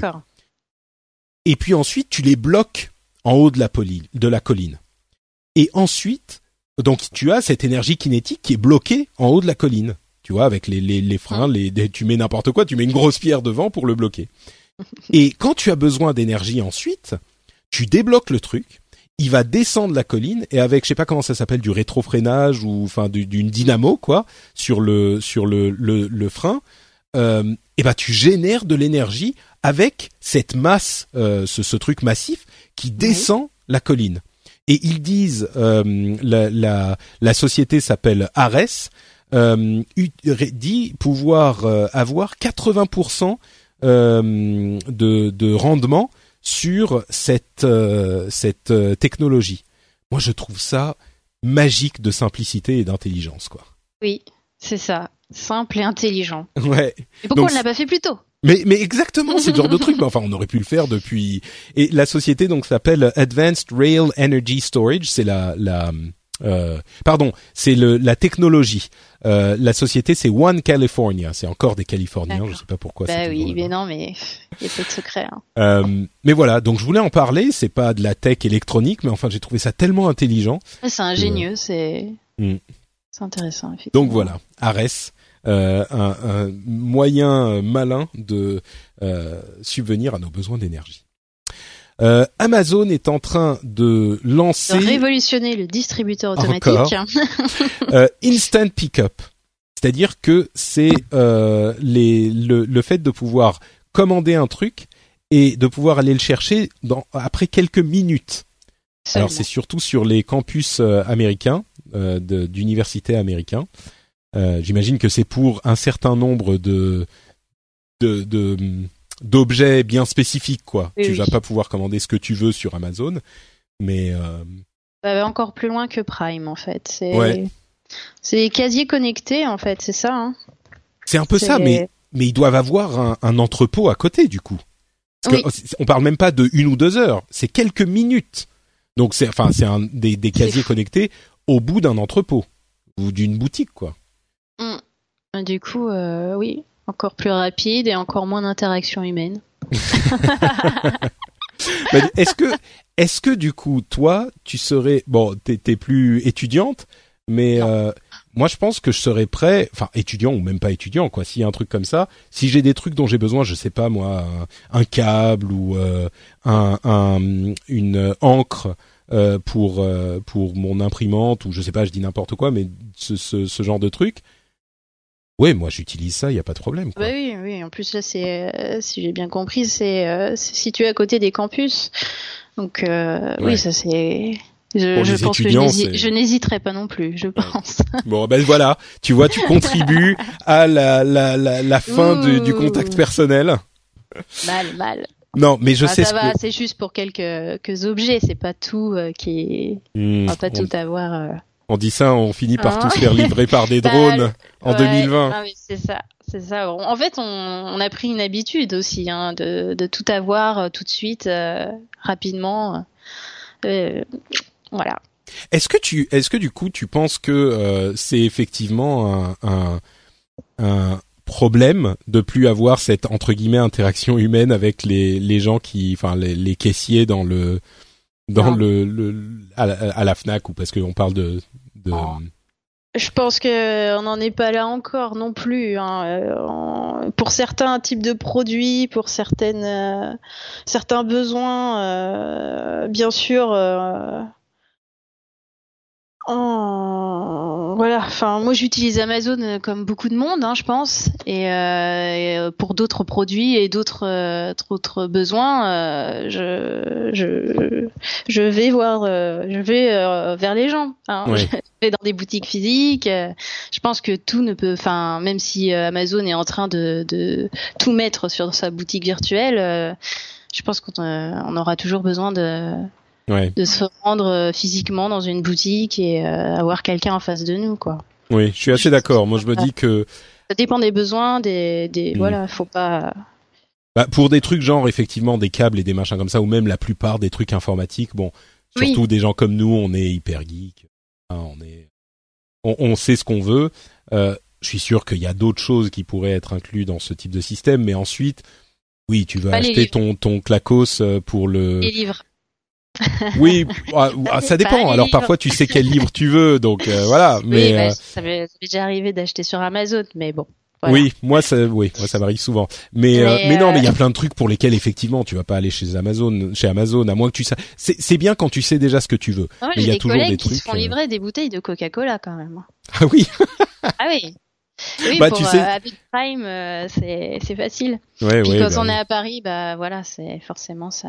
Bah t'as pas envie de t'emmerder. Enfin, de toute façon, si tu vas à ton à ton supermarché, souvent, si tu prends euh, ton stock de Coca pour le mois ou d'eau ou de ce que c'est, tu vas tu peux te faire livrer. Donc euh, mhm. ouais, est-ce que ça change? Bon, peut-être. Je sais pas. Bref. Euh, Amazon, ça vend qu'à l'unité, par exemple, les bouteilles de Coca. Ah oui? oui, oui, ça t'envoie pas les, les packs entiers. Ah d'accord, ça doit, ça doit se faire euh, des bonnes marges. En fait, je crois que c'est vraiment quand t'as un besoin urgent Pressant, de ta bouteille de coca. voilà. Tu, mais tu... Bon, en une heure, tu, tu l'as ta bouteille. Je dirais que même là, tu peux, euh, tu peux quand même descendre, descendre ton, ton épicier. Surtout à Paris, enfin, il y a, y a 36 000 épiceries d'ouvertes. Mais tu sais quoi, euh, la, la, le contact humain n'est pas forcément euh, si euh, euh, loin de nous, même dans la technologie, puisque Facebook est en train de lancer Facebook Marketplace en Europe. Et voilà, c'est une sorte de le bon coin, mais sur Facebook. Et, et le truc, c'est que alors c'est bien ou pas bien, mais sur Facebook tu peux savoir qui euh, ah. vend et qui achète, et t'as un petit peu une traçabilité parce que c'est vrai que les trucs genre le bon coin c'est un peu la loterie quoi parfois. Hmm. Puis tu peux être conseillé par euh, la communauté, donc euh, c'est c'est déjà un peu plus un peu plus safe que le bon coin. Ouais, ça rassure quoi. Hmm. Oui voilà. Et puis de toute façon, oui, voilà, c'est vraiment comme le Bon Coin. Il n'y a pas de système de livraison ou de. C'est soit PayPal, je crois, et espèces. Mmh, c'est ça. Pas de euh, possibilité de. Donc bon, c'est quand même sécurité. Tu, moi, je pense que ouais, je pense que je serais bien plus prompt à utiliser euh, un truc comme ça sur Facebook que bah, j'ai déjà utilisé le bon coin. On va, pas on va pas se mentir, mais sur Facebook, il y a des groupes qui vendent. Euh, oui. Il y a des groupes qui vendent rien que les jeux rétro. Il y, a, il y en a je sais pas combien de groupes. ça se passe mmh. comme ça en fait, ça existe déjà. C'est... Ouais, ouais, c'est sûr. Ouais. Donc là, ça formalise le truc qui existe déjà. Ouais. Euh, Disney a annoncé son intention de lancer un, un service de streaming. Euh, alors c'est peut-être euh, ça regroupera peut-être Star Wars et Marvel puisque vous le savez bien Disney est maintenant propriétaire de tout ça de Marvel, de Marvel et de Star Wars. Mais ils vont supprimer leur partenariat avec Netflix à la fin. Enfin ils vont pas le renouveler c'est-à-dire fin 2019. Euh, et ils vont lancer un service de streaming ESPN, qui est une chaîne de sport aux États-Unis en 2018, et un service Disney en 2019, et peut-être des services parallèles, Marvel, Star Wars. Ou les intégrer, moi je me dis ça fait quand même, enfin il faudrait qu'ils soient pas chers quand même. Si c'est uniquement Marvel ou uniquement Star Wars, mais tu imagines si tu as un, abonnement pour chaque. Euh, bah oui. finir, au moins ça va te coûter cher quand même à bout d'un moment. C'est sûr. bah s'il y a Disney, Star Wars et Marvel, moi je me oui, dis. c'est un euh, combo qui peut fonctionner forcément. C'est ça, ouais. Ça fait quand même beaucoup de contenu. Surtout s'ils ont tous les petits. Euh, ouais, ouais, c'est ça. Mais mais du coup, si c'est uniquement Disney, moi je me dis les gens qui ont des enfants, si c'est uniquement Disney, ça va être direct quoi. Ah oui, bien sûr. La question ne se pose même pas. Mmh, ouais, exactement. Si et bon, si c'est Marvel, je sais pas combien tu payerais pour euh, une chaîne uniquement Marvel ou une chaîne uniquement Star Wars? Euh, bah, je pense que je paierais pas. D'accord. Bah, voilà, la réponse est là. En tout cas, Marvel, euh, enfin. c'est pas ton truc. Pas, pas, pas spécialement. Euh, non, je sais pas. Il faut pas que ça excède les, les ce qu'on a déjà avec Netflix en fait. Ah oui, non, mais bien sûr, uniquement Marvel, euh, beaucoup moins. Et encore, enfin même moins, 5-6 euros quoi. Ouais. ouais, moi je dirais Marvel s'il y a tout toutes les productions, genre les dessins animés, les séries télé, les tous les trucs. Oui, s'il y a vraiment tout, oui, ça. Ah bah oui, bien sûr. Bien sûr, oui. Je dirais ouais, je sais pas, peut-être euh, 5 euros, enfin par mm. mois. Faudrait, genre, je le prendrais un ou deux mois pour voir ce que ça donne et voir les, les trucs dont les gens me disent que c'est bien. Et, euh... et pareil, Star Wars, il y a plein de petites séries, genre des séries euh, animées ou des séries en images de synthèse, euh, genre les Clone Wars et les machins comme ça, dont plein de gens me disent ah ouais c'est vachement bien et que j'ai jamais vu parce que j'ai pas, euh, enfin j'ai plus la télé. Je me dis oh peut-être pour voir ce que c'est. Mais oui, il faudrait pas que ça fasse 9 euros pour euh, uniquement Star Wars, jamais de la vie quoi. Ouais oui non. Enfin, l'univers est dense, d'accord, mais quand même. Ouais, c'est ça, il y a pas assez. 10 euros pour Disney, Marvel et Star Wars, je testerai, je pense. Ah oui, oui, largement. Je pense que c'est 10 euros, oui, pour les trois, c'est un très bon prix. Euh, une étude sur ce qui s'est passé, euh, c'était où déjà? À Austin, oui, quand euh, Uber et Lyft ont quitté Austin parce qu'il y a eu des nouvelles régulations qui ont été implémentées, euh, qui ont fait que, bon, pour, on va pas repartir dans l'explication, mais Uber et Lyft ont disparu d'Austin après quelques années euh, de présence là-bas. Et donc il y a une étude qui a essayé de comprendre ce qu'avaient fait les utilisateurs de ces services après. Et c'est une opportunité unique de voir ce qui s'est passé quand les services de ce type ont, ont disparu. Alors, 42% des utilisateurs sont passés à une autre société comparable. Donc 42% euh, euh, ont continué à utiliser des services de, de voiture, enfin de commande de voiture. Euh, 41% ont utilisé leur voiture existante au lieu de commander des Uber ou des Lyft. 9% ont acheté une nouvelle voiture et seulement 3% sont passés à euh, un transport public. Alors, j'imagine qu'à Austin, le transport public, c'est pas comme dans les villes françaises, ou en tout cas pas comme à Paris, quoi, où on a des, très bons transports publics.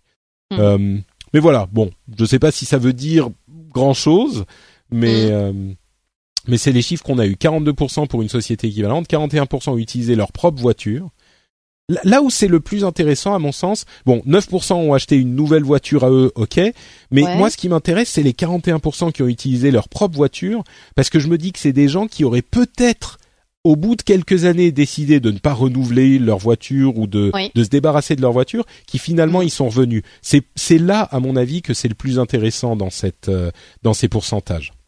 Bah oui, en fait, faudrait voir dans d'autres villes. Euh, ce que ça, pourrait donner quoi. Mm. Parce que c'est sûr qu'Austin, euh, enfin, j'imagine que c'est pas c'est pas Paris par exemple, donc euh, c'est nécessaire d'avoir un moyen de transport euh, fiable, enfin fiable. Bah oui, oui, non, mais bien sûr. Personnel et, voilà quoi. Sur Paris, c'est le contraire en fait. Il faut surtout pas avoir de voiture, par exemple. Ça c'est certain, oui. Non, à Paris, c'est pas une bonne idée. Mm. gardez vos emails. Je sais qu'il y a certaines personnes qui veulent une voiture à Paris.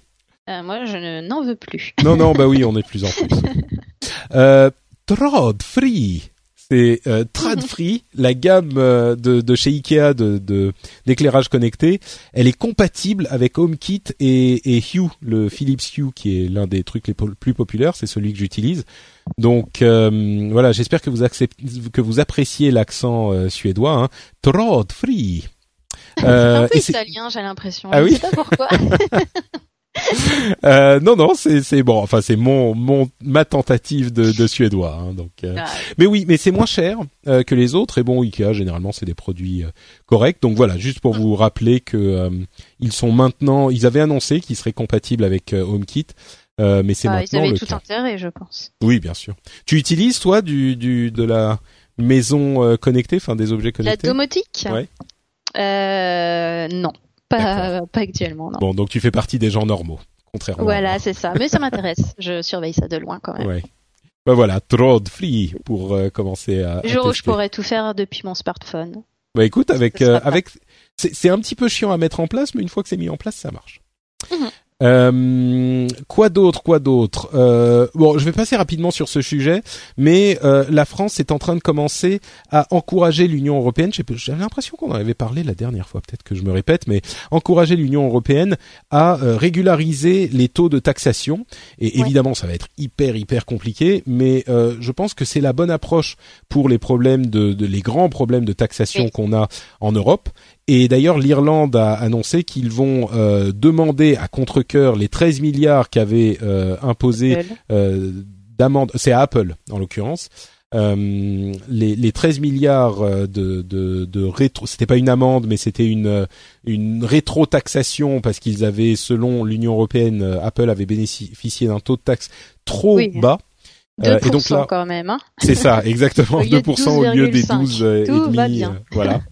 Euh, mais bon, bref, il y avait l'Irlande dit que non, ça s'est pas tout à fait pa- passé comme ça, machin. Là, Ils ont fait appel hein, de toute façon. Bah oui, c'est ça, et ils vont demander l'argent en attendant le résultat de l'appel, mais bon, de fait, ça, ça lance un petit peu les choses dans ce dans ce domaine. Et le truc plus positif, à mon sens, c'est oui, ça va être compliqué. Oui, on est euh, des dizaines à devoir se mettre d'accord et ça va pas être facile parce que tout le monde a ses. Mais c'est c'est bien de commencer à, initier bonne, cette uniformisation parce qu'il n'y a pas d'autre solution. C'est la bonne voie, oui, Mm. bien sûr. Euh, quoi d'autre, quoi d'autre? Les, les États-Unis ont estimé, alors c'est pas la même chose qu'en France, on a plus de protection des utilisateurs en France, mais euh, il y a une, un- une cour de justice aux États-Unis qui a estimé que les euh, les conditions d'utilisation étaient valables même si on ne les lisait pas. Et bon, généralement, ne nous mentons pas, euh, on ne les lit aussi. pas parce qu'elles font 40 pages. Oui, bien sûr, toi si, tu, Bien tu, sûr, tu, tu les lis tout le temps, Camille, d'accord. bien sûr. Oui, donc tu, tu pourrais me réciter par exemple les, conditions- les conditions d'utilisation d'Uber.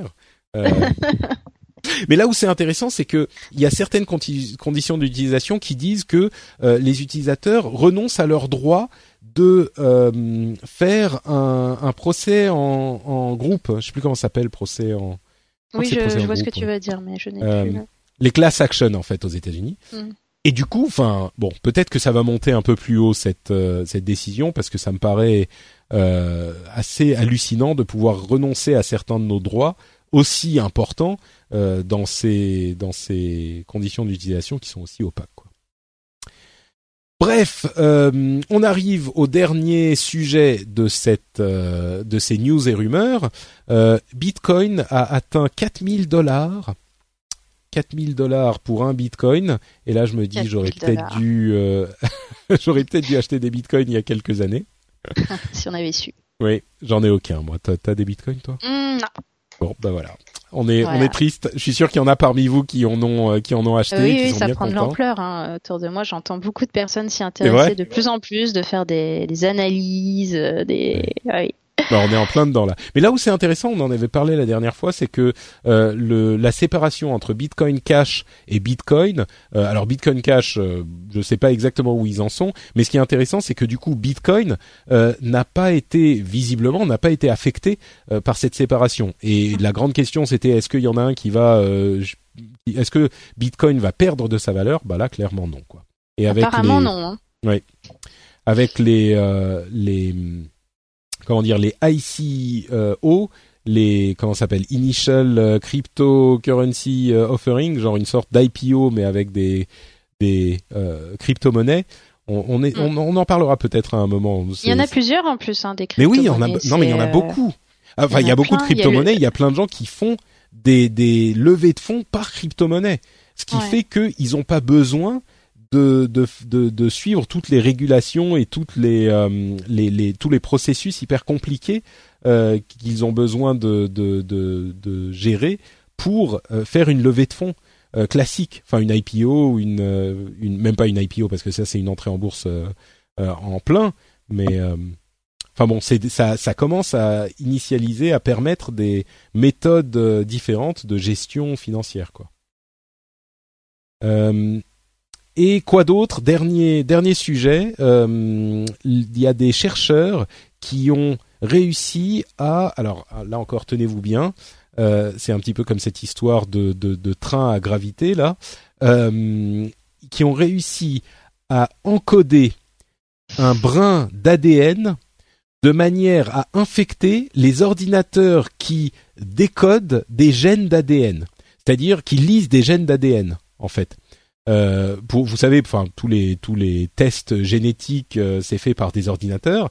Ben, il y a des chercheurs en sécurité informatique qui ont réussi à insérer un programme dans un brin d'ADN de manière à infecter l'ordinateur qui va analyser l'ADN d'un suspect ou d'un truc comme ça. Et du coup, ils réussissent, je sais plus ce qu'ils ont réussi à faire exactement, mais je crois que c'était prendre le contrôle de l'ordinateur en question. Enfin, Oh. c'est science-fiction, quoi. c'est ça, on y est. Euh, bon, en pratique, c'est pas hyper. euh, c'est c'est c'est très spécifique, euh, Mm. mais mais c'est intéressant pour l'avenir, quoi. Est-ce que ça peut C'est des trucs qu'il faut sécuriser aussi de cette manière? Là encore, les chercheurs sont dans leur domaine, mais euh, pardon. Mais mais oui, c'est assez c'est assez fou, quoi. Comme euh, il faut faut être assez euh, inventif quand on est chercheur informatique pour Oui. penser à ce genre de truc. Enfin, voilà. Donc euh, pour nos news et rumeurs diverses euh, sur lesquelles on est passé un petit peu rapidement, j'espère qu'il y aura des trucs, euh, il y aura eu des trucs intéressants qui vous auront amusé euh, dans ces parties euh, news et rumeurs. Est-ce qu'il y a d'autres trucs que tu voulais, euh, tu voulais évoquer, Camille, ou est-ce qu'on arrive au bout de cet épisode? Je pense qu'on a fait le tour de, de beaucoup de choses déjà. Ouais, très bien. Bah donc euh, on est au bout. On va Tu conclure. as suivi, j'imagine, un peu la Gamescom?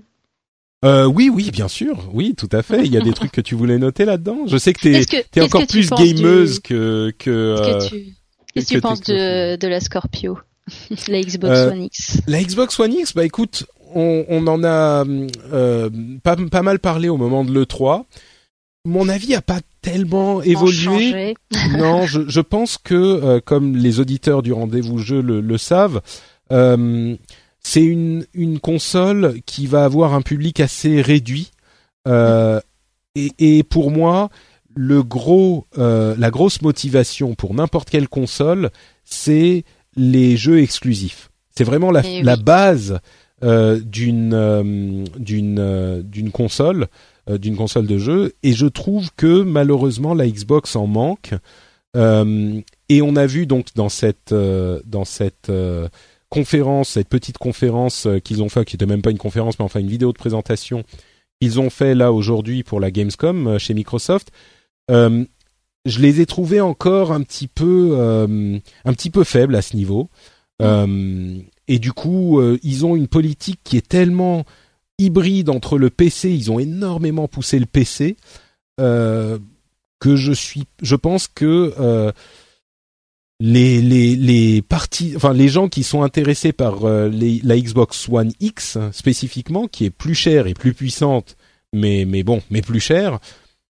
Je pense qu'ils vont être proportionnellement euh, assez peu nombreux, quoi. Je sais Non, pas ça quelle est ton vraiment analyse, les, toi les fans ultimes de la marque. hein.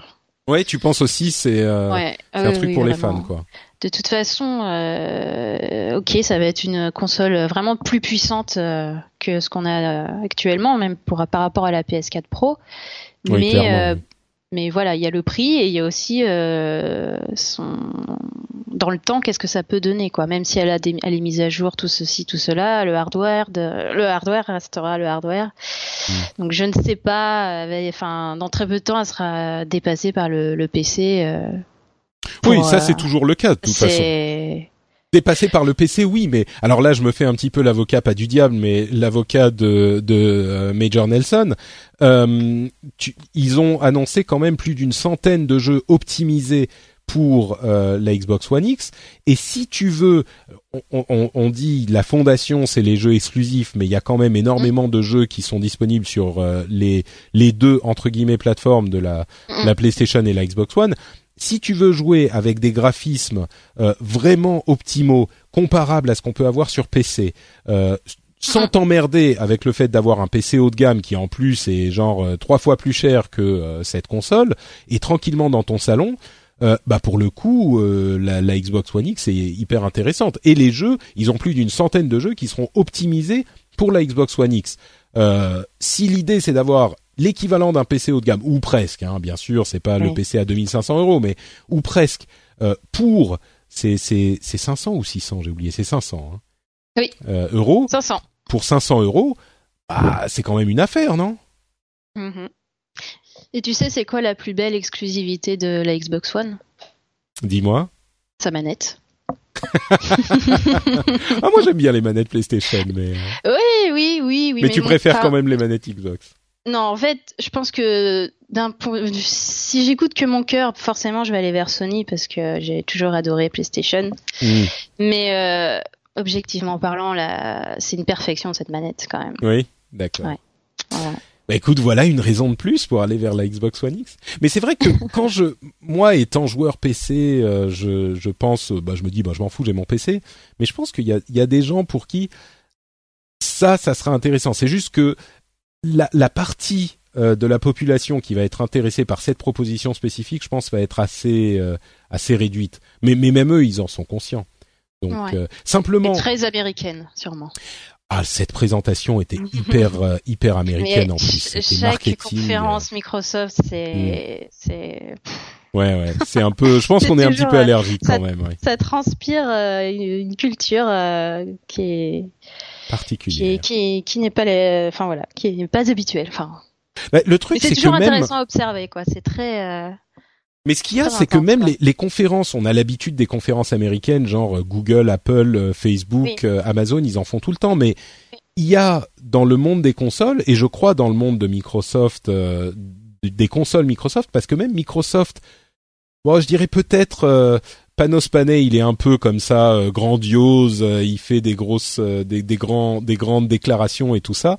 Mais particulièrement dans le monde des consoles Microsoft, ils en font beaucoup, quoi. Et, et, et c'était, moi, ça m'a, enfin, je pense qu'on, je sais, j'ai pas du tout encore vu d'analyse sur cette, sur cette conférence-là. Euh, mais il y avait tellement de, de, de marketing inséré dans le truc. C'était, ils voyaient un trailer et c'était oh, amazing, it's so Mais incredible. ça, oh, the Xbox One X thing is so great. et Et- tout, et la musique à fond. ouais, et c'était Les et néons et, puis les interviews. voitures qui descendent du, Ouais. du plafond, forcément. Mais même les interviews qu'ils faisaient avec les les, les développeurs de jeux qui sont disponibles sur toutes les consoles, bien sûr, ils sont là pour vendre leur, leur beefsteak, et c'est normal. Mais tu vois, ils parlaient de leur jeu, et puis ils disaient, So, can you tell us how amazing it's gonna be on Xbox One X? Et ils C'est disaient, ah oui, sur. Xbox One X, ça va être tellement mieux avec ce tel truc et tel truc. Et c'est pas tellement, parce que oui, objectivement, la Xbox One X, elle va, elle va pouvoir euh, avoir un, un taux de rafraîchissement plus élevé en 4K, elle va faire de la bonne HDR, etc. Oui, elle sera plus puissante, mais les éléments de langage étaient un petit peu crispants. Genre, euh, des, tu sentais les phrases écrites par les gens du, du des relations publiques, tu vois, des relations presse, des trucs du genre. With the power of Xbox One X, we can render uh, much, so many more polygons, and we can render in true 4K. Et tu dis, oh, c'est tellement fou. ouais. C'est un vrai show, en fait. Hein. C'est ça. Et c'est un vrai show, mais enfin bref, bien- on, va, on va encore me dire que je suis anti Microsoft. euh, on va encore me dire que je suis anti Microsoft. C'est tellement pas le cas. Je- J'adore Microsoft et il y a plein de trucs que. Enfin bon, bref. On Mais pourrait en parler des heures. on pourrait en parler des heures. On en parlera dans le dans le rendez-vous jeu. Un jour, euh, tiens, tu viendras dans le rendez-vous jeu et on, on geekera sur euh, sur nos consoles préférées. Mais euh, mais mais je, je reste quand même assez convaincu que pour un certain segment de la population, si vous voulez une machine super puissante, un petit peu plus chère que les autres forcément, mais beaucoup moins chère qu'un gros PC, Oui, euh, et que vous voulez pas spécifiquement de jeux exclusifs euh, PlayStation, eh ben oui, la Xbox One X c'est une euh, très bonne euh, option. Mhm. Donc bon. Voilà pour euh, cette conclusion sur la Gamescom. Euh, Est-ce qu'il y a d'autres choses qui t'ont marqué dans ces premiers jours de la Gamescom, tiens, avant qu'on qu'on se quitte? Euh, Pas, pas vraiment pour le moment. Je, je reste. Euh... Bah, ça vient de commencer. Enfin, on est dans les jours voir, euh, presse la encore. suite, en tout cas, parce que Microsoft, ça m'a pas hypé plus que ça. Ouais, Enfin, c'est de la redite et puis euh, j'ai failli m'étouffer en voyant Record, donc euh... ou Sea of Thieves, le Oui, oui. le- Bah, on, on l'évoquera le dans les le dans le rendez-vous dans le rendez-vous jeu. On, on en parlera un petit peu effectivement plus en plus en avant. Bon bah merci beaucoup euh, de ta présence dans le merci rendez-vous tech, invité. Camille. Euh, Est-ce que tu veux tu veux dire aux auditeurs où ils peuvent te retrouver euh, sur internet Qu'est-ce que tu fais euh, qui, est- qui qui nous permettrait de d'en savoir un petit peu plus sur tes activités? Eh bien, je suis sur Frandroid, bien sûr.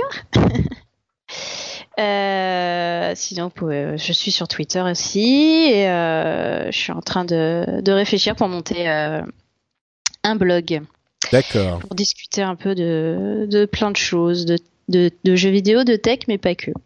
Ok, très Donc, bien. euh, c'est en cours. Bon bah écoute, euh, le, le mieux donc, euh, je mettrai comme toujours le lien vers euh, le compte Twitter dans les notes de l'émission. Camille, alors c'est compliqué parce que c'est Camille underscore underscore Suard. Voilà. Pourquoi deux underscores? Tu, tu, tu veux pas faire comme tout le monde. Wow Bah, remarque, au moins on le retient. C'est Camille double underscore. Voilà. Euh, Camille double underscore Suard, ça sera dans les notes de l'émission. Merci à toi d'avoir été avec nous. Euh, pour ma part, c'est Note Patrick sur Twitter et sur Facebook. Vous pouvez retrouver euh, dans sur frenchspin.fr euh, les notes de l'émission. Vous pouvez aussi venir commenter, nous dire si on a dit des choses euh, un petit peu trop bêtes ou un petit peu intelligentes aussi. Euh, vous pouvez également aller sur tiens que je dise je dise pas de bêtises sur iTunes pour laisser des commentaires et des reviews. Vous pouvez par exemple faire comme Hank Soon qui a dit toujours un excellent moment, euh, un son toujours nickel. J'espère que c'est le cas aujourd'hui. J'utilise un matériel un petit peu différent qui avait un petit souffle. Bref, un son toujours nickel, des sujets magnifiquement traités et très variés, un incontournable des longs trajets matinaux. Merci Patrick, merci à toi Hank Soon et merci à tous ceux Hank Soon qui nous vient de Belgique d'ailleurs. Euh, merci à tous ceux qui laissent des commentaires sur iTunes ou sur votre logiciel de podcast préféré. Euh, et surtout, merci à tous ceux qui, euh, comme je le dis toujours, choisissent de soutenir l'émission sur patreon.com slash rdvtech. Vous revenez de vacances, vous êtes devant votre ordinateur ou même sur votre téléphone. Vous pouvez très facilement aller sur le lien qui est dans les notes de l'émission, euh, patreon.com slash rdvtech et devenir vous aussi euh, patriote. Vous verrez, euh, il y a des petites récompenses diverses comme des accès au contenu exclusif patriote que je fais des éditos de temps en temps. Il y a l'accès au Slack, au forum de discussion, enfin à l'outil de discussion des patriotes où on s'amuse bien tous ensemble, même pendant l'été, il y avait quand même du monde, euh, etc., etc. Donc allez y jeter un coup d'œil sur patreon.com/slash rdvtech si ça pourrait vous intéresser.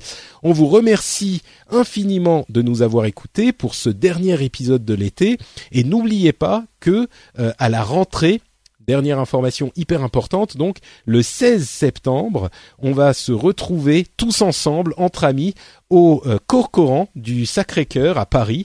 Euh, on a une petite rencontre annuelle. Et ça sera comme toujours à, à ce bar sympathique, euh, le Corcoran du Sacré-Cœur, le 16 à 16 heures. Donc le 16 septembre à 16 heures. J'espère que vous serez là nombreux. On était, on s'était beaucoup amusé les années précédentes. Donc j'espère que vous nous rejoindrez cette année euh, et qu'on pourra passer un petit moment ensemble.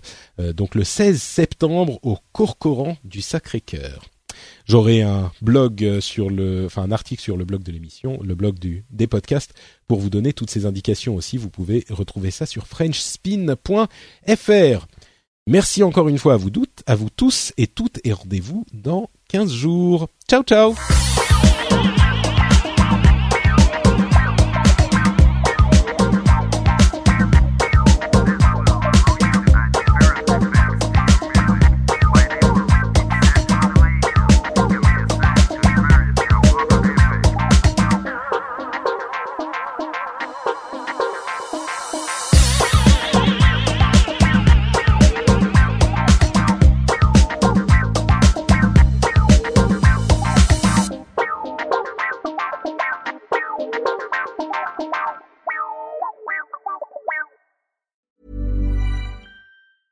Even when we're on a budget, we still deserve nice things. Quince is a place to scoop up stunning high-end goods for 50 to 80% less than similar brands. They have buttery soft cashmere sweaters starting at $50, luxurious Italian leather bags, and so much more. Plus, Quince only works with factories that use safe, ethical, and responsible manufacturing. Get the high-end goods you'll love without the high price tag with Quince. Go to quince.com/style for free shipping and 365-day returns.